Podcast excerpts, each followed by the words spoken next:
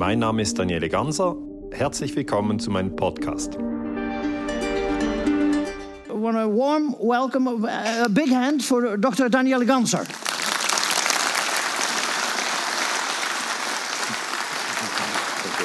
Thank you, George. So first, I want to thank uh, George for the invitation to come to Amsterdam, and I, I, want to thank you that you, you come to my lecture. It's very nice to be here. I'm from Switzerland, um, so my native language is uh, Swiss German. I hope so, but I, it, we decided we'll do this uh, uh conference in English because it's uh, probably the language that most people can relate to. And I was in Amsterdam 23 years ago. I was a student. I was 23 years old and I was at uh, Plantage Muidergracht, if that is the correct pronunciation. And I just have very strong feelings about Amsterdam. So when I come back, uh, I go like, oh yes, I remember this plane, and I know this street, and here Escape with a party, and and uh, so this morning I went to this plantage to check whether the student house is still there, and it's still there. So it was a very good start for the day today. Um, I will speak about difficult topics. I will speak about terrorism. I will speak about wars. And uh, what I do is in Switzerland, I research uh, the question why do we go into wars? I mean, what's happening? Why are we doing it again and again and again? Although we know as a human family it's not a good idea. And uh, so I specialize into uh, war propaganda. How do you get um, a country to attack another country? And uh, I think it's very interesting what, what you find out about war propaganda, and I want to talk about this today. And I will also talk about 9 11, and I've been researching the issue for many, many years. And I know it's a delicate uh, issue, and it's a, an issue that some people don't want to touch, but I think it's a good idea that we talk about it here today. Can you understand me okay? Is it okay? Okay. I have a few topics, and um, being, I've been, you know, teaching students for a long time. Now I'm outside of university because if you research these things, but you can always see where we are. I want to start with uh, point number one. There are today uh, 109 three countries um, in the world, and there is a law which says that one country should not invade another country. Okay, so we can have a stable 21st century if we would adhere to that law. Just means that if you have a if you have a tank you're not allowed to, to cross the border and, and occupy another country. If you have an airplane, you're not allowed to fly into the airspace of another country and drop bombs. That's illegal. And you cannot actually um, take a small group and give them money and weapon and training in another country to overthrow the government. That's secret warfare, and it's illegal. And this law was introduced um, in 1945 at the end of the Second World War. It was the first time in human history when we said war is illegal. This is something very crucial to realize because when human beings think about the Second World War, they think it was all bad, okay? And it was very bad, okay? There was a lot of suffering. And um, the one thing which I think which is good about World War II is that at the end, people said we should make wars illegal. That was the only good thing about World War II. And I think students should be told um, when they go to school that that is the only thing which is good, uh, which came out of World War II. The United Nations Charter was signed in 1945. 60 million people were killed. And people came together and said, This is madness. You know, you just maybe remember the atomic bombs were dropped in Hiroshima and Nagasaki, and people looked in each other's eyes, the cities were destroyed, and they go like, What, what madness? And then they signed the charter. And it says in Article 2.4 all members, which means all members of the United Nations, which is every single country in the world, shall refrain in their international relations from the threat or use of force against the territorial integrity or political independence of any state or in any other manner inconsistent with the purposes of the United Nations. So it really means all members shall refrain from the threat or use of force. Or if you make it shorter, all members shall refrain from the use of force. That's what it really means. And obviously, um, uh, Holland is a member of the United Nations, Switzerland is a member of the United Nations, US, Russia, China, Nigeria, all these countries are members of the United Nations. So my students have asked me, but if that is the law, I mean, why do we still have wars? Because wars are illegal. And then I say, because people forget about it. Okay, people forget about what we've known after the Second World War that we shouldn't kill each other. So they forget and they get all stirred up and they run into the next war. And when people say, "Oh, you know, we shouldn't do that," and they say that's very un- un- unpatriotic. You know, if you don't participate in the war. Uh, so this is really um, a very, very important. Um, point of reference for the peace movement. I just, you know, collectively label you the peace movement as people who are against wars and war propaganda. And the peace movement should think, okay, that we have these wars and that they are illegal. And somebody has told me, well, if the charter says the wars are illegal and it doesn't work, then the UN, you know, we should kick it out of the window because it doesn't work. And I say, no, no, no, that's not a good idea. The better idea is to go back to the charter and stick to what it says. Okay. Um, and now, obviously, this is this is very very topical issue. We have we have um, tensions in, in the Gulf of Oman in the in in in the, in the zone between the United States and uh, Iran. Now, these tensions are real. We know that they are for real. But if we think of the UN Charter, then we know that it is illegal that the United States bombs Iran tomorrow. It's illegal. They're not allowed to do it.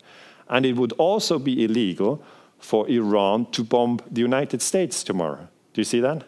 So the rule is for both countries. One country is not allowed to bomb the other country. And this is on 13th June. Um, uh, and the Americans have then said, you know, Iran is to blame for the damage done to this ship.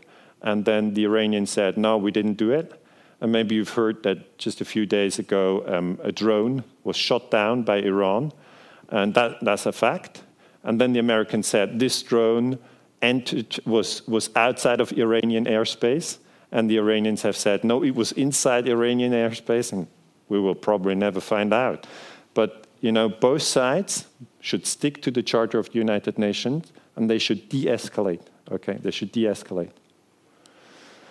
This is where it took place in the Gulf of Oman. Just if you don't have the map in front of you, that's where a tanker uh, has, has, has, you know, has had little damage basically, and the drone was shut down. That was just the last days. I'm not sure whether you're whether, whether you still have television or you read newspapers. I mean, I don't know. I mean, how many people don't have a television anymore here in the audience? Oh, that's more and more people. It's actually a very good idea. with my wife, we have kids, they're 10 and 13, so the kids are not allowed to watch television. I always tell them that's not good for you. And, and then my wife says, You in your talks always say that television is full of propaganda. And I say, Yes. And then she says, Well, we could give it away. And I say, no, we can't because of Champions League. I mean, I really, I really watched these games when Ajax won against Real Madrid. I loved it, and so that's why I don't give away uh, the television. But I think it's very um, it's not very wise to use television as a, as a tool to learn about the world. Okay, it's usually a lot of propaganda in television.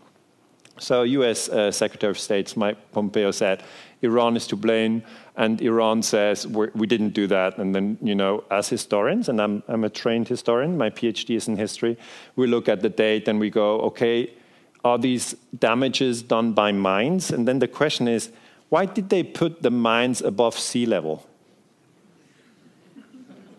Do you understand the question? this is a very obvious question if you're, if you're into military affairs. Some, some might maybe remember in 1985, the French Secret Service, uh, Direction Générale Sécurité Extérieure, DGSE, they blew up a ship, Rainbow Warrior, from the Greenpeace. Do you? It's a long time ago. but what they did, that, I, I, was interested in that story because what they did is they, they went to Auckland in New Zealand, and Greenpeace had their Rainbow Warrior ship in the harbor of, of Auckland, because with that ship, they would go out into the Pacific and protest against the French nuclear testing. So they would always go with their ship exactly where the French wanted to blow up their nuclear bombs and say, you can't do that, which I think is a very good idea to do that. I'm a friend of Greenpeace. So then they had the ship in the harbor of Auckland, and the French president Mitterrand said, il faut faire quelque chose, which means we have to do something. And then the job was given to the military secret service, which is DGSE, which is the French CIA. And they went to Auckland with agents, and these agents, in the night, had um, swimming divers who went to the ship and they put mines on the ship, okay? they put two mines. One mine was to wake everybody up in the, in the ship, so it's like an alarm clock, and so they wouldn't die. So they went all out of the ship. And the second mine was to sink the ship. And if you look at the history, it's very clear that they put the mine in the water. Do you see that? So when I saw this, I go, what sort of attack is that? You put, you put the mine above the sea level. But there was no debate about it. There was no debate. And then we, we took the data from the shipping company. The ship is called Courageous, which means courage, okay? And Kokuka Courageous, that is owned by the Japanese. And then the Japanese, on that ship, they had a crew, but they're all Philippines.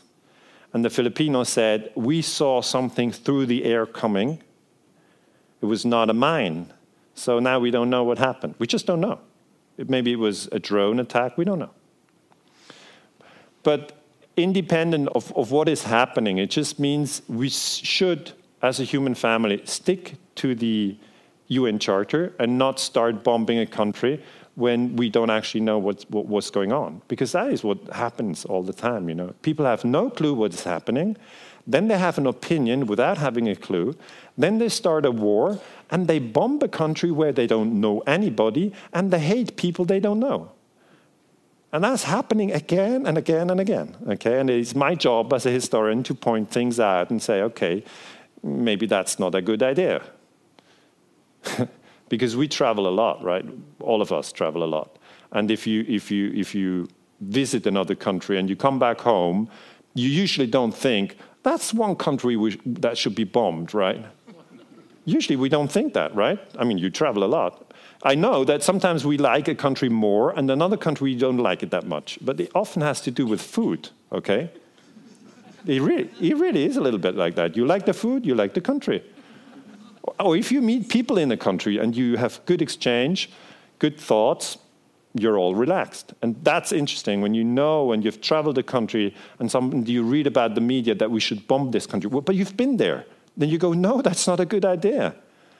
But very often we talk about countries that nobody of us have ever been, like Afghanistan or Pakistan. People there's no Club Med there, I don't go there. So then they bomb these countries based on stories which we don't understand. So Antonio Guterres, who is the UN Secretary General, and he of course knows the UN Charter, says the world doesn't need another war, and that's, that's certainly correct. So that's my first point, that the UN Charter pro prohibits wars. Now, I want to give you a specific um, example. When China invaded Tibet, according to my analysis, that's illegal, okay? Because it, the invasion happened in 1950, and what you then have to do, if you do an analysis, you have to check is 1950 after 1945? That's the first step. Because the charter was, was signed in 45, so everything that happens after 45 is based on that new law. You can't take a conflict from 1822 because the charter was not active then. But, you know, there's general consensus that 1950 was after 1945. That, so the charter applies. Then the second thing that you have to check are these two different countries is China and Tibet, are these two different countries? That's a really tricky question.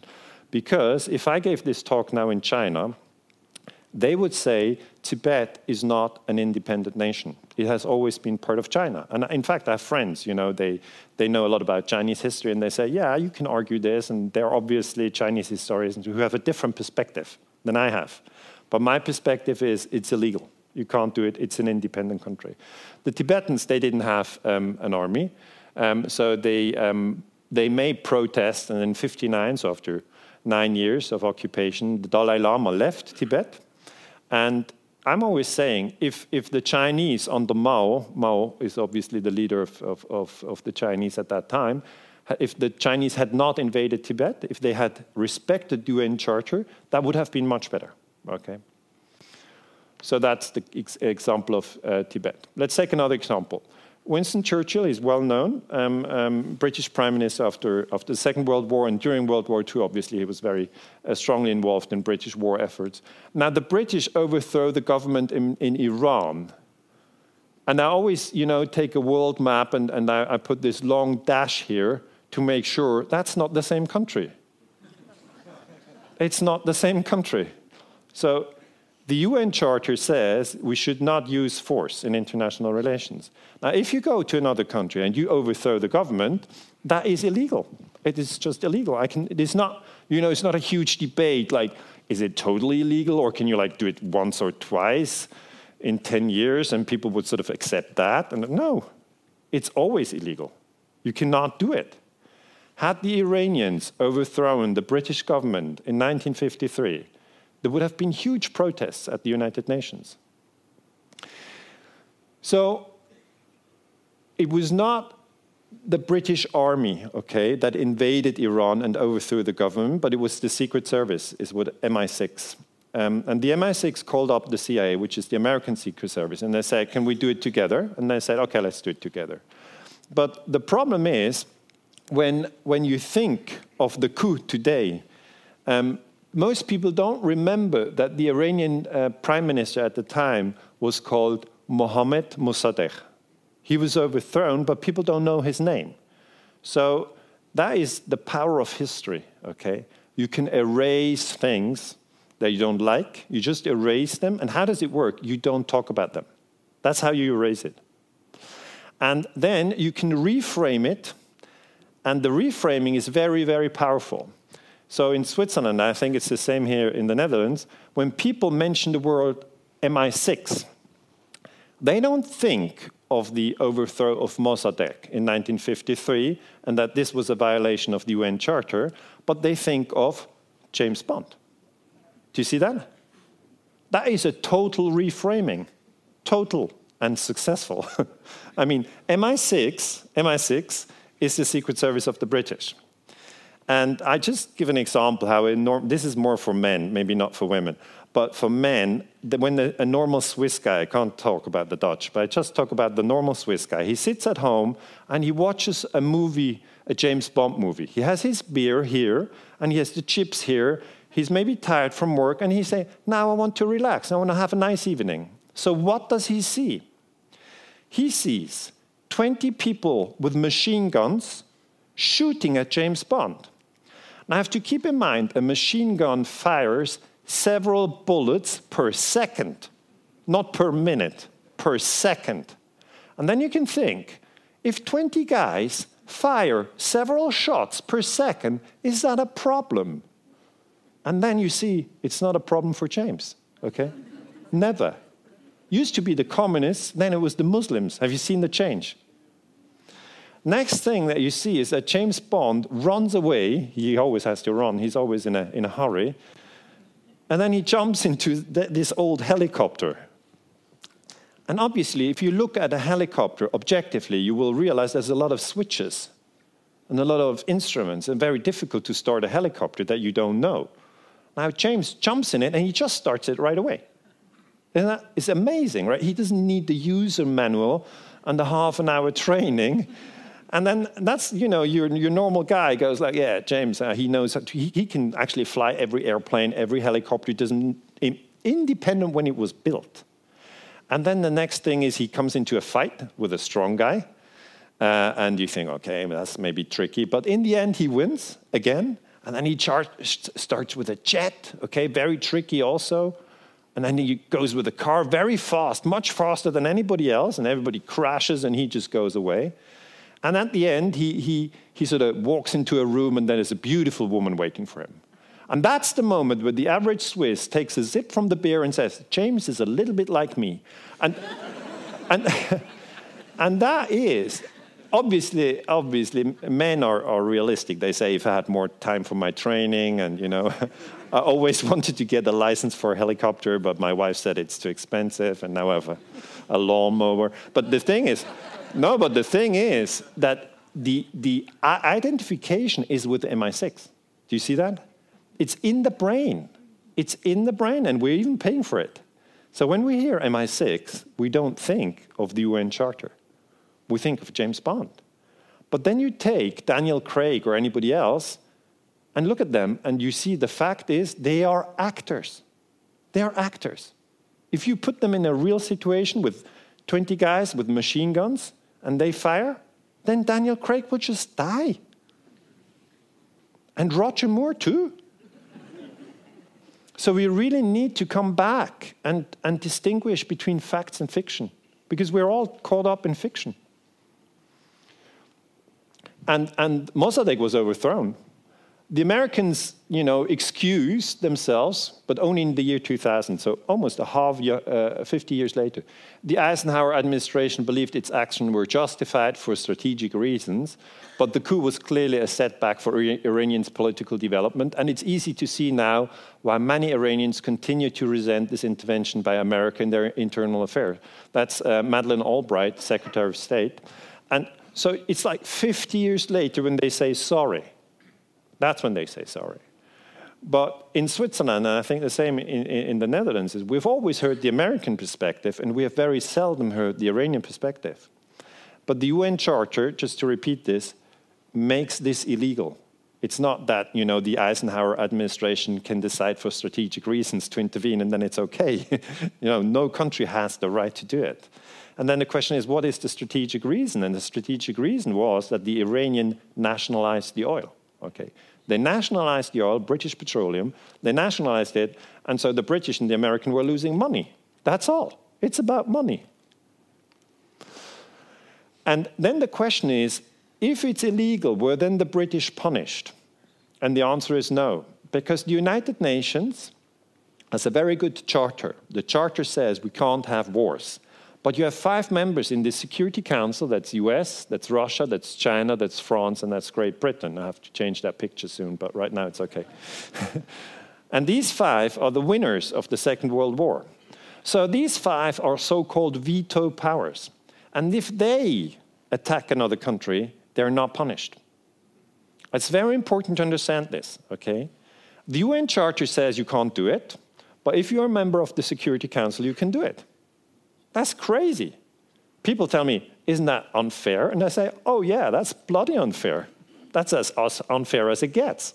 And then I say, can we not change it? Then I say, we can only change it if the Security Council is in agreement. Okay? The veto powers, if they bomb a country, there will not be a meeting of the Security Council which says, well, you've just overthrown the government in Iran, now you get sanctions. It's not happening because the British would then put their veto. Let's take Dwight Eisenhower. Here he invades Cuba. I've again made a map and shown with this red arrow, this, this is not the same country. So if it's not the same country, then it's international relations. That's what international relation means, okay? It's always the relations between two states. And here's one state is US, and the other state is Cuba. So clearly, the Americans have no right to intervene in Cuba and overthrow the government, but that's what they decided. Eisenhower, at the time president, um, he decided on 17 March 1960 um, that the CIA should recruit and train Cubans in exile here in Florida. They flew them to Guatemala, trained them, and then they made an invasion. Now, that is obviously and blatantly illegal. You can't do it. And then somebody said, but yeah, but Fidel Castro is a communist. And then I said, that doesn't matter, okay? It doesn't say all nations shall refrain in their international relations from the use of force unless there is a communist, okay? It doesn't say that. So here's Fidel, and um, Eisenhower wanted to overthrow him. It was the idea of the CIA that it would be successful, okay, because over, already overthrown Mossadegh. They thought we can do this with Fidel as well. It's just a small country. And um, then Eisenhower stepped down as president, and in March, uh, in January 1961, JFK came to power. Now, when JFK came into the White House, he was informed by Allen Dulles, the, who at the time was the director of the CIA, that they had this small little army waiting to make an invasion. that's, that's going to be a funny day when you become president and they inform you of all the secret projects they have. And obviously, Kennedy, as the commander in chief, could have said, No, we're not going to do that. You could say that. You could, if you're if president, you can say, We're not going to do that. But Kennedy was new. He was new on the job, his first day in the White House. Oh, so he said, okay, we can try, which is illegal, right? He said, we can try. And all the people from the CIA told him, this will work. It will be, this will be total success. We're going to just kick Fidel Castro's ass and he'll, he'll just be out of the window. Don't worry. And then the invasion came, and it was a failure. Okay, it was a failure.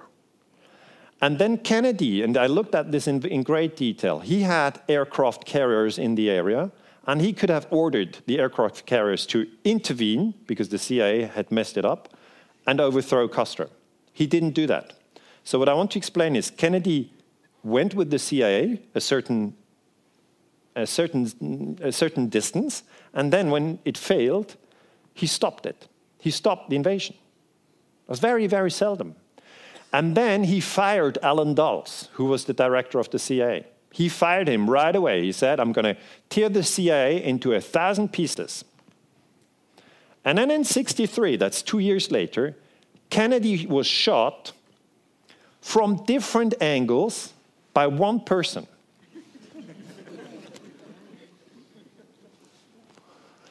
but let's go back to 61. Let's go back to 61.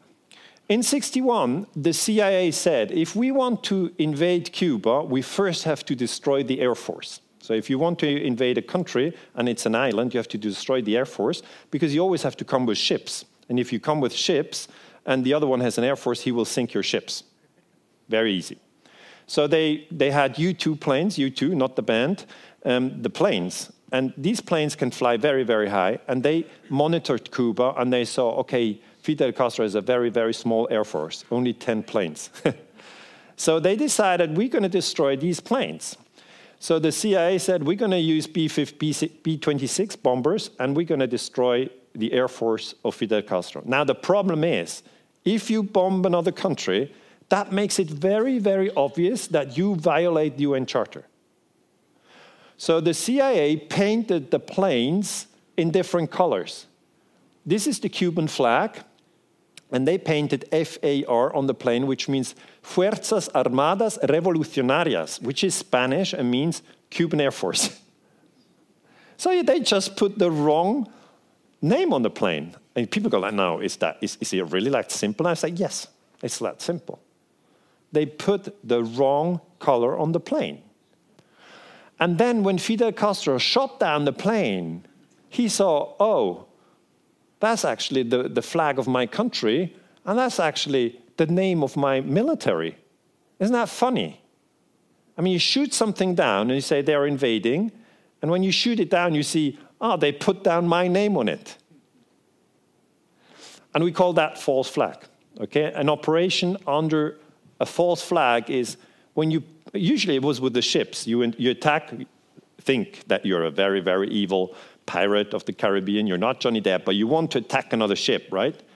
So if you come with your ship and on your flag you see pirate flag, the other ones will, will shoot at you. It's very bad for you. So what people then did in old ages, they put the wrong flag up, and only at the last second they put the real flag. But then it was too short. Then they entered the other ship, took all the gold, killed everybody. That was the game. And this is being used in military affairs. It's called false flag operation. You put up a sign, and people think, oh, that's the truth, but it's not the truth. And in the United Nations, Cuban ambassador Raul Roa went to the Security Council on the 15th of April 1961. And as historians, we, did, we, we reread the Security Council protocols. Nobody does that, well, we do it. And then he says Cuba is now being bombed by the United States. This is a violation of the United Charter. He says that, right? And then the American ambassador, Stevenson, says, the US has nothing to do with this. And then that's the funny moment. The US ambassador says these are Cuban pilots who are so disgusted with the dictatorship of Fidel Castro that they decided to leave the country. But before leaving their country, they've bombed their own country. Do you see the story? And he presents the pictures with the planes where you can see there's Cuban flags on it. So he says, This is the proof, okay? This is the proof. Cuban planes bomb their own country. and like that, obviously, the United Nations cannot work, okay? If you have a lot of lies in international politics, you have a lot of suffering, that's all. That's like in a family. If everybody lies to each other, nothing works. It doesn't work. And when I research these things, and I, you know, have a marker and have a pencil, then I go, incredible, and this is interesting, and he really says that. And then, I, then as a student, you know, you research these things. You say, this is impossible. Nobody believed it, but people believe it. So you can take it like that, that people believe a lot of stuff, a lot of stuff. Presidents tell stories, ambassador tells, it's all, even if it's total nonsense, people say, must be true. He said it. I'm like, why do people believe all that stuff? And the Charter, just to remind you, says all members shall refrain in their international relations from the threat or use of force. So it's not okay if the CIA bombs Cuba. And this, these things can get very, very dangerous because then the Soviet Union sent nuclear missiles to Cuba and the, the threat was in 1962 that America and the USSR would come into direct confrontation and that you have a nuclear third world war, okay? So this is always like, people go like, ah, doesn't matter. And I go like, do you want a nuclear confrontation? Do you want that? And the, the risk was there because the, the Americans saw that the Soviets put their nuclear missiles in Cuba. And I went through the records, and it was one very funny when Kennedy said he had everything recorded in the White House. And then he, at one point he says, well, that's really crazy what Khrushchev is doing. That, Khrushchev is the predecessor of Putin, if you want. And it's really crazy what, what Khrushchev is doing. He's putting nuclear missiles into Cuba. That's as if I put nuclear missiles into Turkey. and then the national security advisor of, of Kennedy says, well, Mr. President, that's what we did. because in 59, the Americans had put nuclear missiles into Turkey and Italy there was no Turkey crisis. But you know, it's it's the the way we see things depends on the level of information that we have. And I remember then when, when I was a student, I read all these American books, and they said, well, the Soviets are cr really crazy. Okay, they put nuclear missiles into Cuba. I mean, that is crazy. And I'm like, yeah, that's really crazy. Stupid Soviets. I mean, why did they do that? and then I read other books, and then they say, but the year before, the CIA tried to overthrow the government. I'm like, oh, the other book didn't say that. That's, that, that's something that, that changes my picture. I should maybe read more books about these things. And then I read a third book and I go, and the Americans put nuclear missiles into Turkey. And like, gee, wait a moment, they didn't say that in the other book. So it always depends on the level of information that you have in international relations. Because usually they don't lie to you, they just cut one bit away, okay? That's the main trick, cut one bit away. So we've done uh, Tibet, we've done Iran, we've done Cuba, let's do Vietnam. Um, Johnson came into power when Kennedy was killed in Dallas, okay? Kennedy was shot. He was shot and he died right there. Then Vice President Johnson came into power. Because if you shoot the president, the vice president becomes president. That's, that's the rule. And Johnson escalated the war in Vietnam, whereas Kennedy wanted to withdraw all troops from Vietnam. So the, the, the shooting of Kennedy really helped to escalate the war in Vietnam. And I, I, I, painted here this arrow to just make it crystal clear that Vietnam is far away. That's the whole story. And then you have to ask yourself how come can the US bomb Vietnam? How, how can it be done? And this is a, a, a quote oh, this is too much, it's just one is enough. My fellow Americans, as President Commander in Chief, it is my duty to uh, the American people to report that renewed hostile actions against United States ships in the high seas in the Gulf of Tonkin have today required me to order the military forces of the United States to take action in reply. That's what Johnson said on August 4, 1964.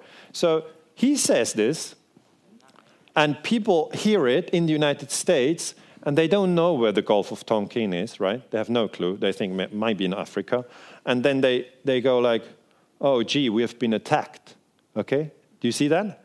They have that feeling the others started a war and we just have to defend ourselves.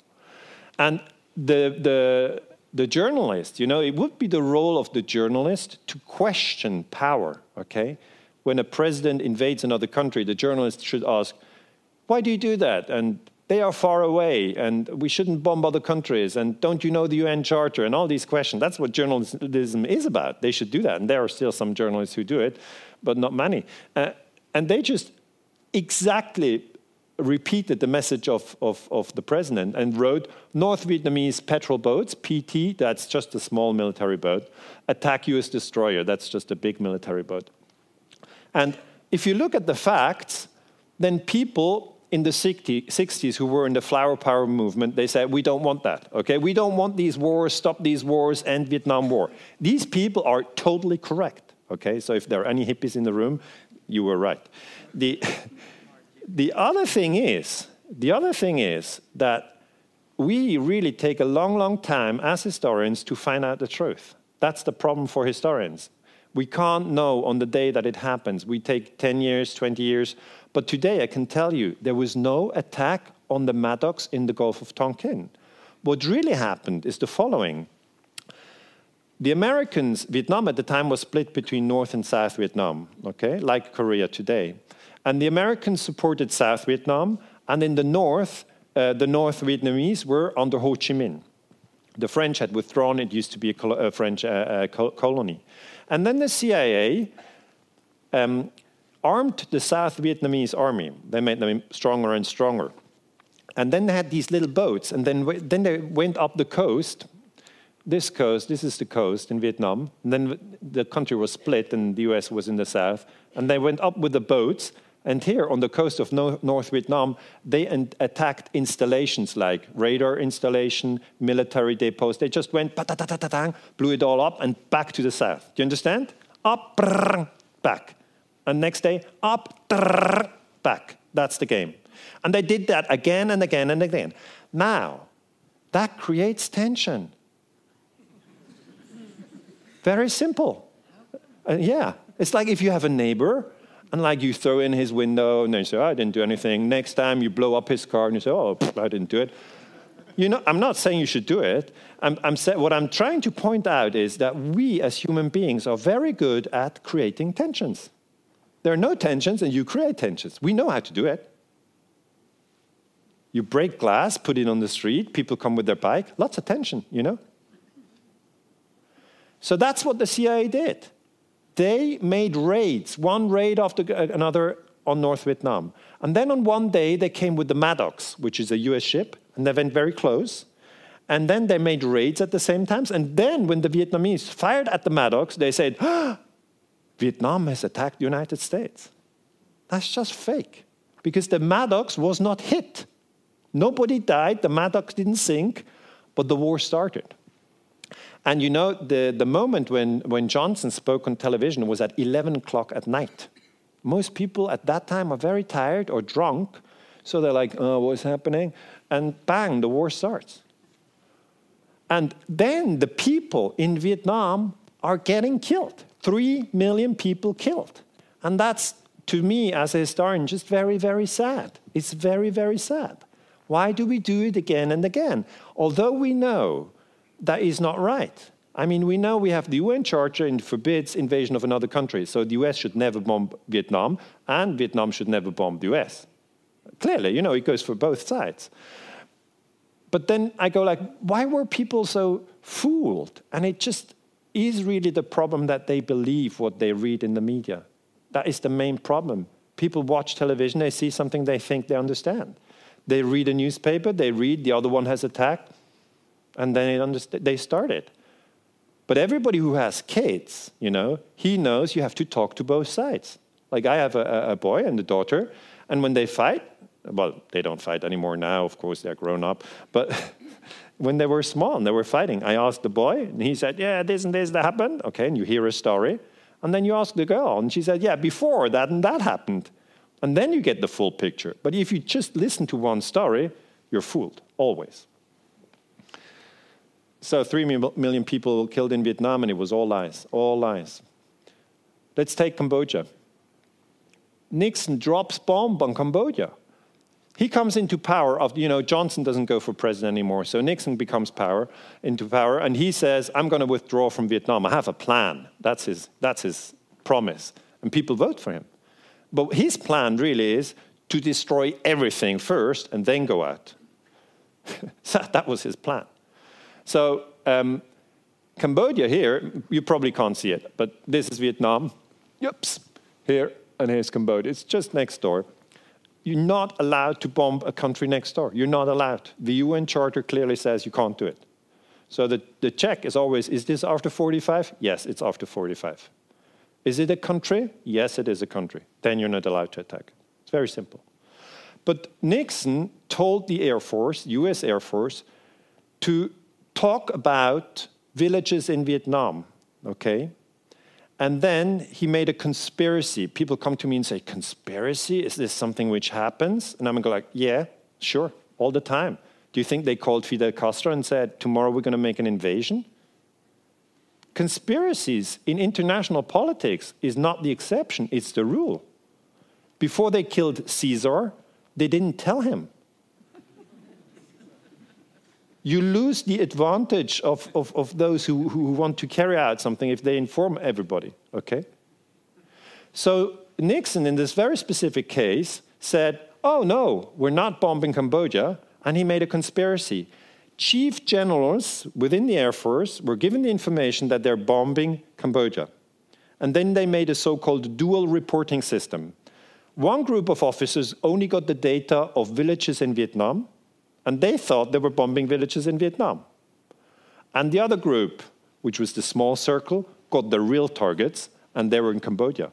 So he made a total confusion in, this, in the US military to fool them that they were bombing another country. And if you see these things, these are facts, I mean, you can check it for yourself. This is Nixon, Cambodia, dual reporting, you will find the facts. Then you see that whenever it comes to war, whenever it comes to terror, it's very important for us as citizens to think twice. You should never, ever trust a president. Never. Oh, yeah, just, yeah, it's just a stupid idea to trust blindly television or, or newspapers. It's very stupid idea. Cambodia. Let's do Afghanistan. Um, the Soviets invaded Afghanistan in 1979. Leonid Brezhnev was in charge, so he's the pre -pre predecessor of um, Putin, if you want. And now that is illegal. It is totally illegal because in 1979, that clearly is after 45. And if it's after 45, the UN Charter applies. And the invasion um, crossed the border of a country. You know, there's no debate whether that's two countries. It clearly is two countries. But people tell me, well, the CIA was in Afghanistan and armed the Mujahideen already in summer 1979. And that's true, we know it now. They armed the Mujahideen before the invasion. But still, the invasion is illegal. You can't say, well, you know, they sort of triggered me. No, no, no. It's your responsibility whether you go in or not. And uh, uh, one million people killed. So it's very it's hard stuff, you know. You look at it and you go like, why do we do it again and again? And it's just we totally forgot about the UN Charter and we believe war propaganda blindly, and then you have a lot of people killed. And the CIA then trained Osama bin Laden in Afghanistan against the Soviets. So the, the CIA delivered a lot of Stinger missiles to the Mujahideen. And Stinger missiles is like a rocket you can carry around and shoot down a helicopter. They didn't have these in Afghanistan, but they sent them from the US.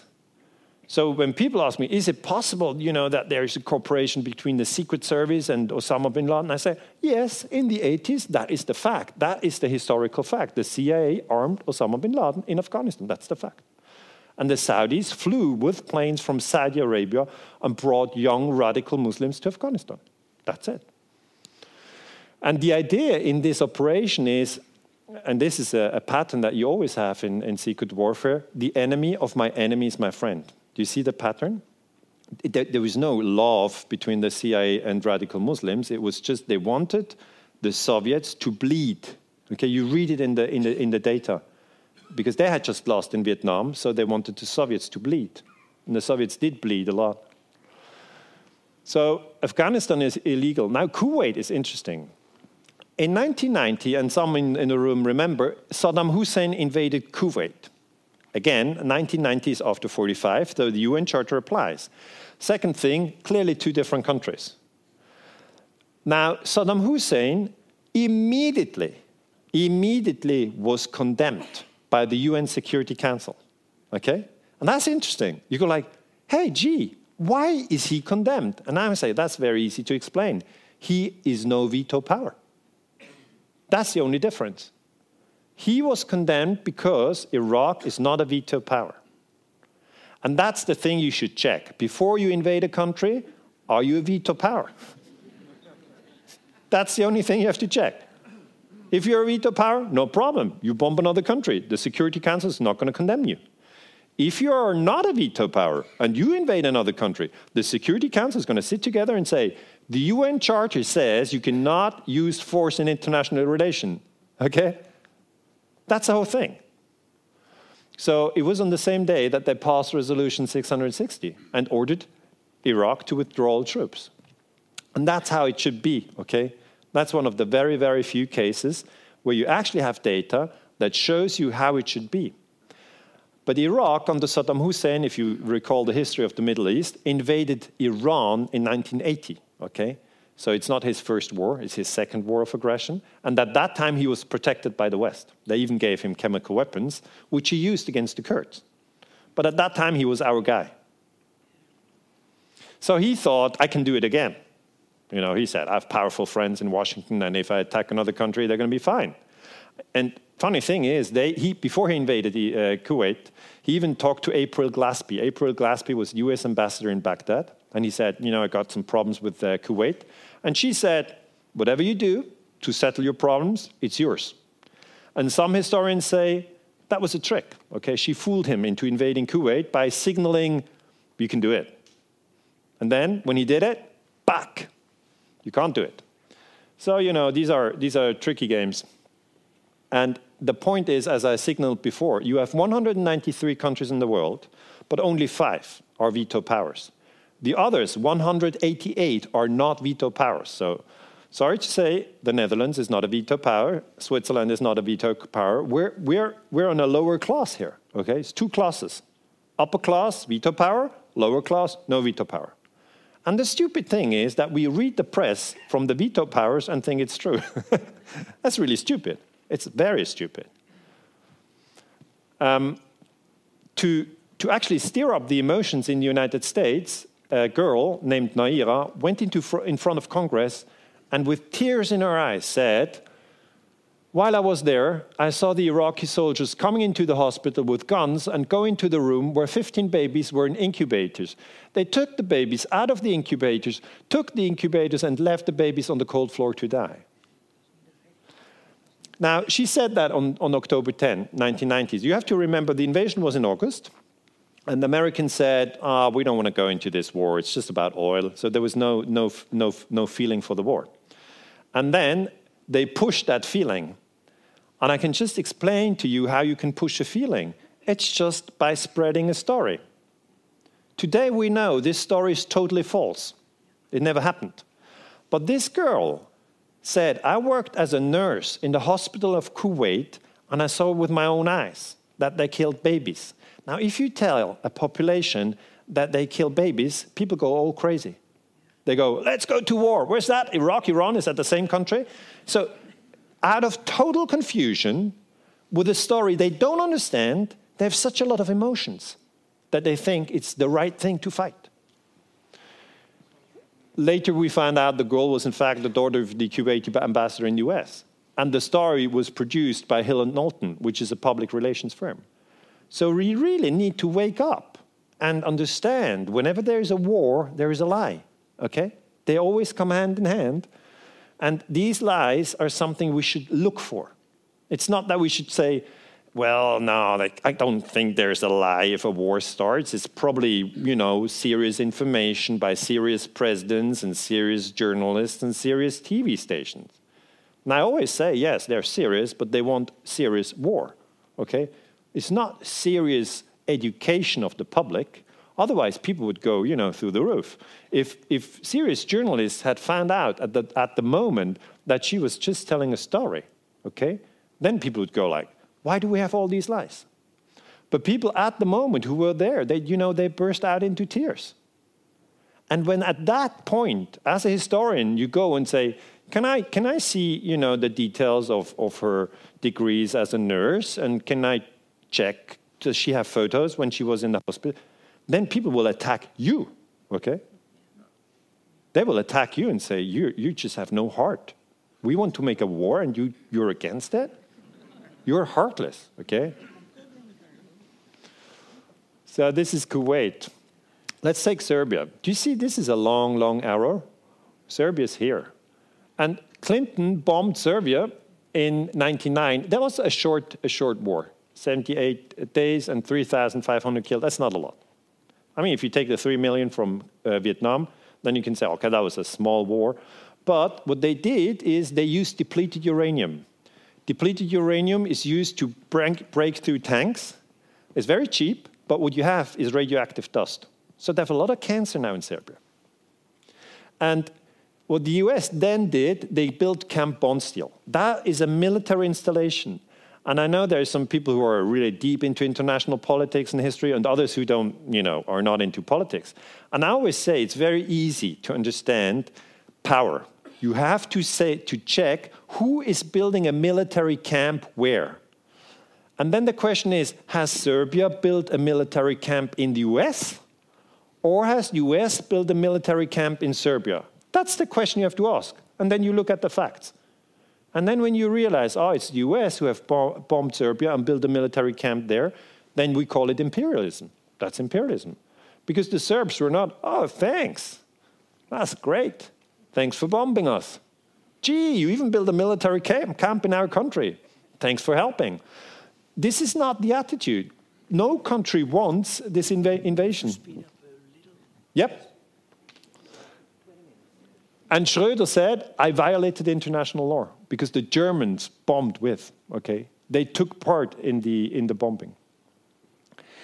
And this is Serbia, and when we look at Afghanistan, you again see it's a very long distance. So Afghanistan war was triggered by 9/11, but I wanted to explain that when I look at war at the war, I look at it completely different than people in the streets. I always go like, did they lie? What could be the lies? And the people in Afghanistan, they didn't know why they were killed. 200,000 people killed after 9-11, okay? So the problem is when, when they sent Dutch soldiers and German soldiers and American soldiers to Afghanistan, people didn't check the facts first. And you can't do that, okay? You always have to check the facts first before you send your boys.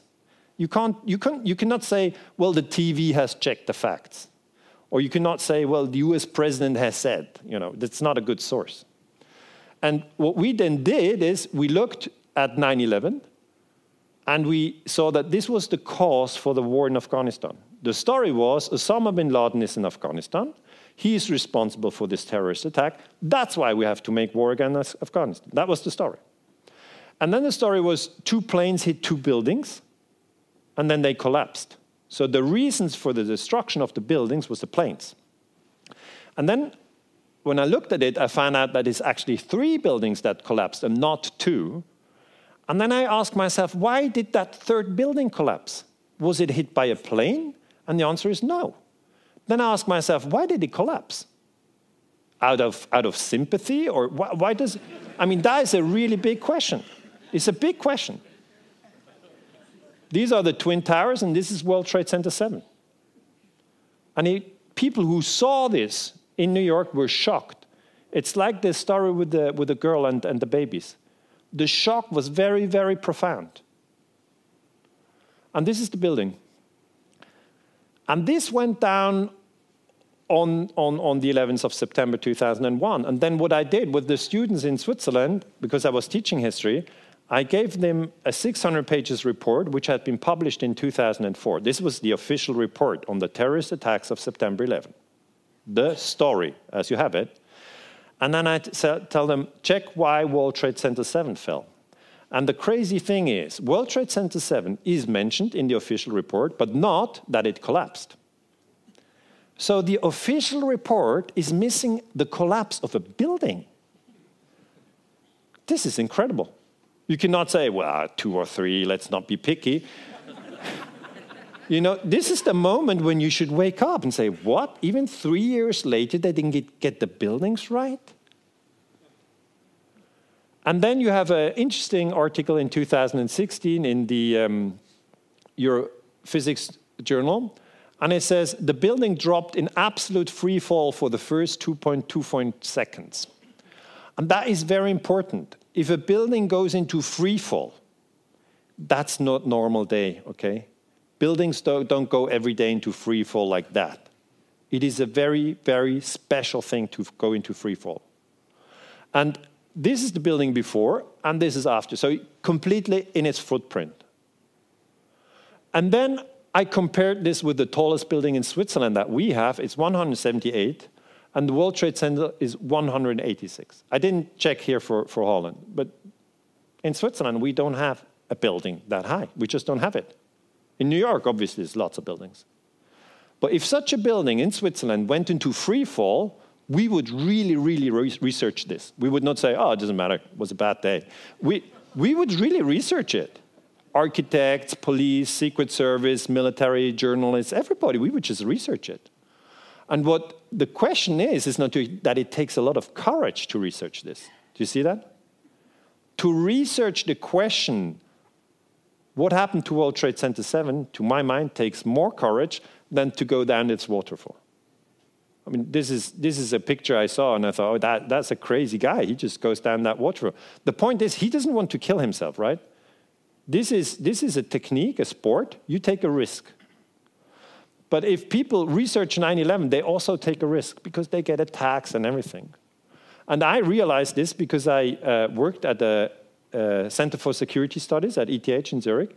And I talked to the experts, and they told me these are building uh, engineers, structural engineers, and they said, I think World Trade Center 7 has probably been brought down by controlled demolition. And what they told me is sorry if I go back, they told me to watch these. These seconds, only these seconds. Now, the building didn't go up and down and up and down. I just repeat that these, to me, are the crucial seconds when it comes to, to 9 11. And they said they, it can't go up, it can't go down in a symmetrical way without, without controlled demolition. And then I said, well, we don't know whether there was any controlled demolition on that day. In fact, we're not even speaking about it. And they said, well, that's your problem. You're a historian. So, so really, the tough thing for historians today is to talk about control, controlled demolition when it comes to 9 11. And I tell you, we get a lot of criticism if we do it. We get a lot of criticism. It's not, it's not like, oh, thank you, that's very interesting. Let's all come together and get the best evidence. It's not like that. It's not like that.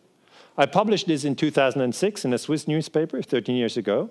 And then US Embassy in Switzerland intervened and said, what's all that nonsense? Okay? So pressure is being put on the experts who do the research to shut up. That's basically the situation.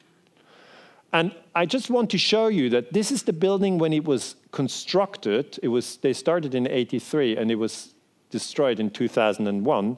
So the building, you know, it, it died as a teenager, if you want, you know. It didn't live very long, but it was a solid steel construction.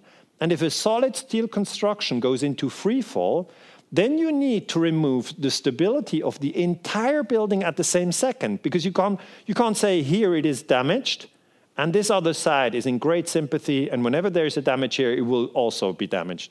You have to damage everything at the same second, okay? That's the thing.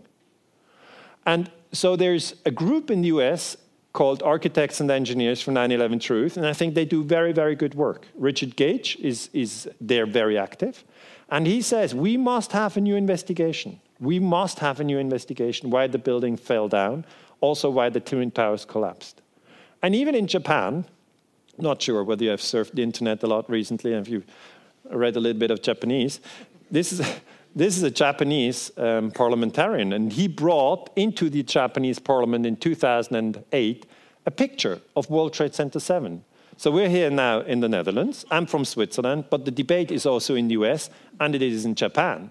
So people who are interested in international politics, who are interested in peace, who are interested in, in how the media works, or who are interested in war and terrorism, they, they see this, okay? They go, oh, that's interesting. I want to know more. And then the National Institute for Standards and Technology, which in the United States is responsible for the analysis of this collapse, published a report.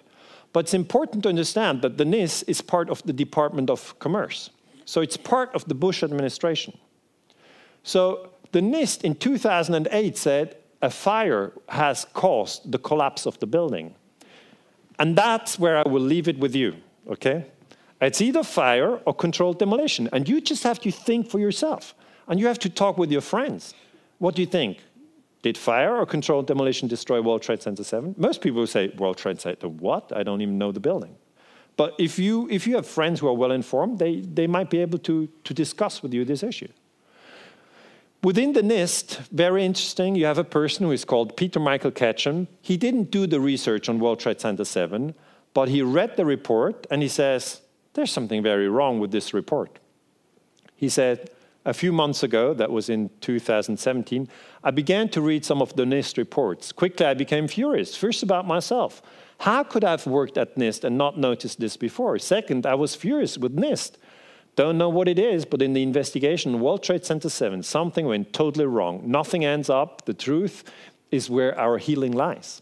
And that's very wise. He says, we must find the truth about the collapse of World Trade Center 7. And he says the truth will help us. Because as long as we're, we're stuck in reports that are not the truth, we will, we will not come to any healing.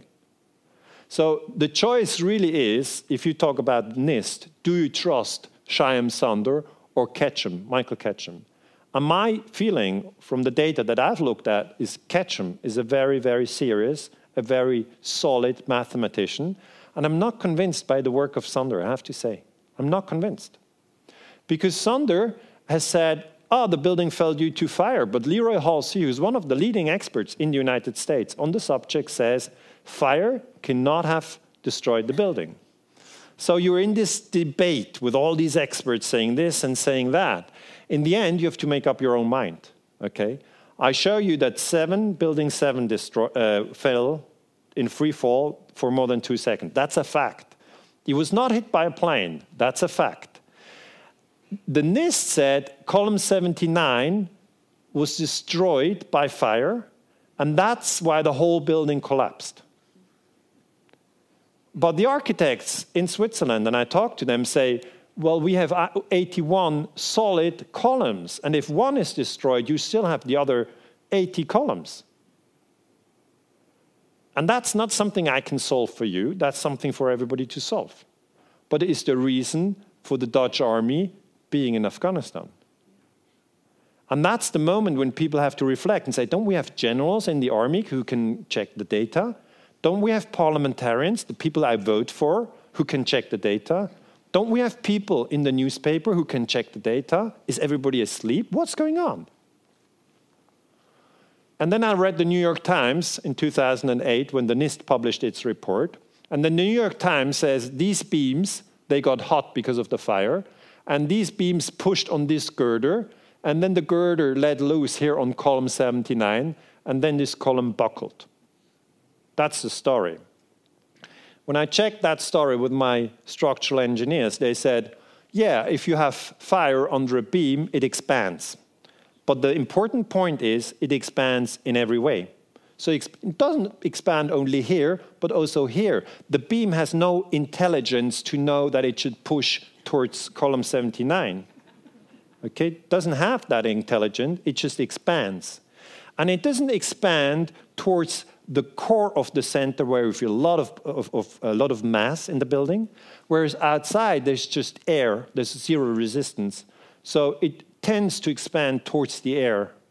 But the NIST said it expands towards the center. First problem, that's not science. That's science fiction.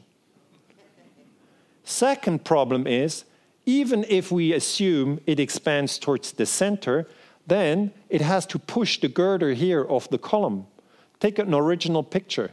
To get it off the column, that's the building as it really is, you have to get the bolts out. Okay, the, the, the, the girder is not just like here, they didn't fix it, they just put it on top of it, and if something pushes, it falls off. No, no, it's on there, it's fixed, okay, with bolts. So to push them away, that takes a lot of strength.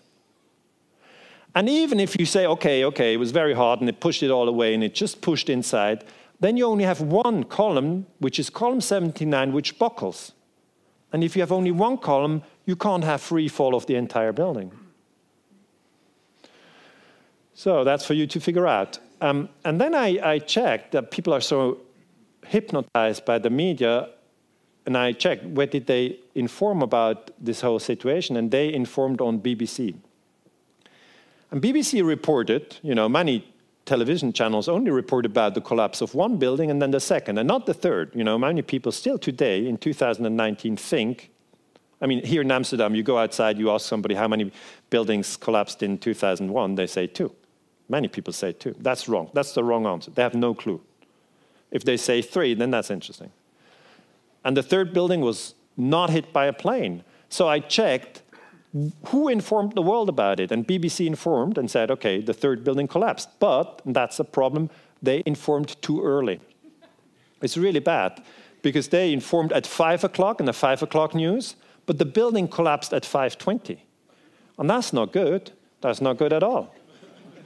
Yeah, for you it's funny. For me it's always very difficult. We as historians, we have to write history. Should we write the buildings were brought down with uh, controlled demolition, or should we write the building collapsed because of the planes, although one was not hit by a plane? I mean, what are you kids going to read? So the BBC reported this, and then later she said it was a mistake. And it's not, she's not to blame, okay? She's not to blame. She was just given a text and she read it out. She didn't do the research. And her boss, Richard Porter, said, We had this statement from Reuters. But the Reuters is one of the biggest news agencies of the world. And they got it wrong, and it's the biggest terrorist attack. So, this is really the moment when people should think about media. How does media work? What is right? What is wrong? And I always argue that you should check. You should check everything. If you don't have the time to check, then just say, I don't want any wars. You can work in your garden, check nothing. Somebody comes, Have you heard this and that? We must bomb that or that country. You're just planting your roses and you say, No, we shouldn't bomb anybody. I'm against it. UN Charter forbids wars. You don't need to check anything. You can just stay there.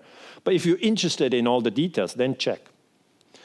So there's architects and engineers. They drive around in the United States. Did you know a third tower fell on 9 11? And people who see this, I mean, they're totally surprised because they don't know. And why do they drive around with a car? Because you don't hear it on television. You don't hear it. Here it says Building 7 not hit by a plane, collapsed in free fall seven hours after the Twin Towers did. And there's a picture before and after. That's San Diego, 2013. So, really, we're here at the end a little bit. Bush also invaded Iraq. That was illegal. We have reasons to believe Saddam Hussein is building nuclear weapons. That's just lies. And Colin Powell showing this, ah, this is the proof, this just lies. And the British press then linked up Saddam Hussein with Osama bin Laden. Have you maybe seen that? If you research propaganda, it's very interesting to see that The Sun, which is a very, very bad newspaper, how they did it. They just write, the proof we needed, Saddam does back bin Laden and Al Qaeda and poses a direct threat to Britain. That's just nonsense. But if people read it, they have it in their head. And then they believe it, even if it's totally non true.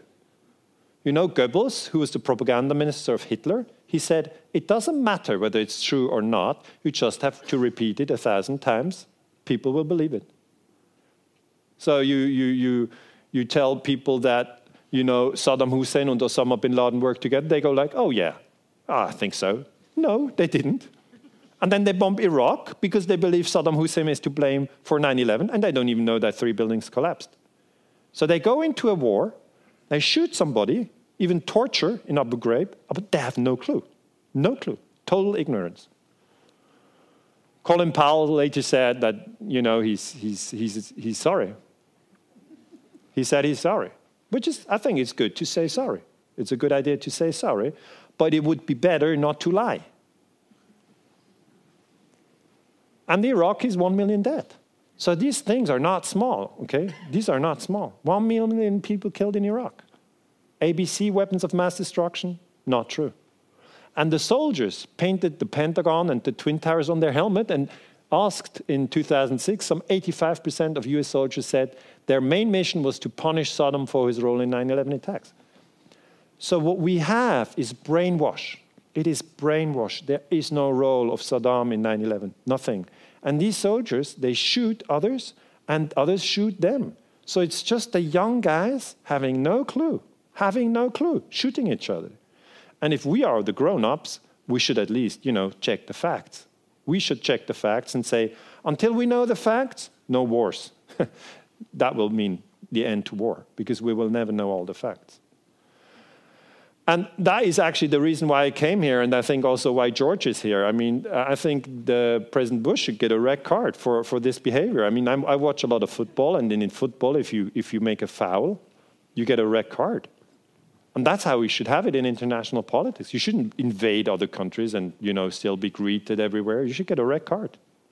And my conclusion is that really we shouldn't just believe all the stories that they tell us. That's really my conclusion. We get a lot of stories every day.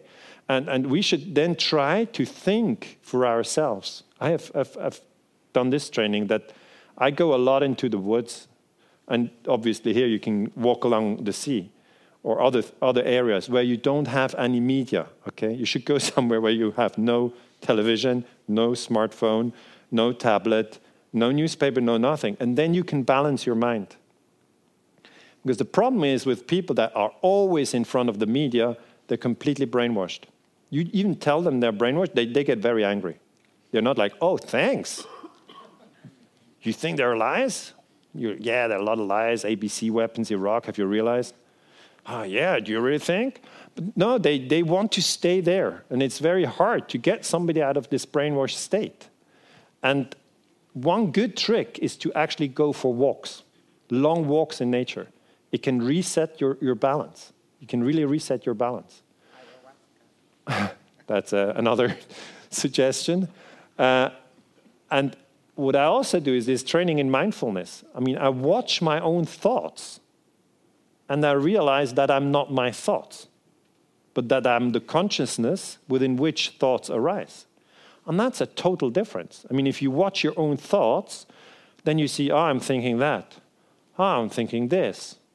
I'm thinking many things, right? Actually, I'm thinking the whole day. It's like a, a torrent of water coming down a waterfall. All the time you're thinking stuff. And the, the, the big trick, if, you, if, you're, if you're interested in the peace movement, the big trick is don't believe all the things that you think. That's the trick. That really relaxes you a lot because people think about themselves I'm not worth it, that I'm here, or I'm too stupid, I can't understand things, or um, nobody loves me. They think a lot of things which is just basically not true. and so we should stop thinking all these things that, that, that hurt us. And war propaganda puts thoughts in our mind which, which confuses a lot. And that's the idea of a thought to, to confuse you if it's war propaganda. So what I did is I focused on symmetry in nature. I gave my mind a task. I said, now, Dan, you search for symmetry in nature because my mind is always focusing on this and that, and I really have to tell him, now you do something else. And then when I'm a little bit sad after you've researched a lot of wars and crimes, you're a bit sad, then you can cheer up by focusing on symmetry in nature. Because there's a lot of symmetry in nature. I mean, snowflakes, not right now in summer, but um, if you look at flowers and you really look at it, like not just, oh, yeah, I've seen it, but like try to look at it five minutes, and you see the symmetry, it's incredible. And all the wars, uh, wars in the world have never destroyed that symmetry. So you have this very strong and wonderful feeling that a lot of things are total in order, total in order. But you have to focus on it. And that's what we have to learn. We have to focus on something and say, okay, World Trade Center 7, give me everything. And then you put 10 or 20 or 50 hours into it. And then you say, symmetry in nature, I want to see it every day, half an hour, I want to see it. And that is possible, but we get so distracted that many people can't even read 100 pages. They go beep, beep, beep, beep, beep, beep, beep, beep everywhere, but nothing with, with dedication. So that, that's what I, what, what I advise people to do. What I did, I, I, I showered for one year, just cold showers, just to see um, how my mind goes crazy. It's funny. It's really funny. It goes, oh, no, you can't take a cold shower. It's really on, it's not nice and stuff. And it just talks. I'm, I'm not sure whether it's the same with you, but your mind talks all the time. You wake up in the morning, the mind talks. It's already done. Have you, have you sent that email? You should go shopping, or you're still in bed. Oh, how about the kids? I mean, is this done? And this talking mind, yeah, is taking over. It's just taking over. And when you take a shower, a very cold shower, then it makes a lot of noise. And then you can observe it. It's very interesting. yeah, you observe your mind. It's very interesting. It's always with you until you die. You might as well observe it because that's the point where war propaganda comes in. And uh, once you've showered uh, cold for a year, it's not that easy anymore with the mind. You watch your mind. Yeah, that's, um, that's what I wanted to tell you, and I thank you very much for your attention.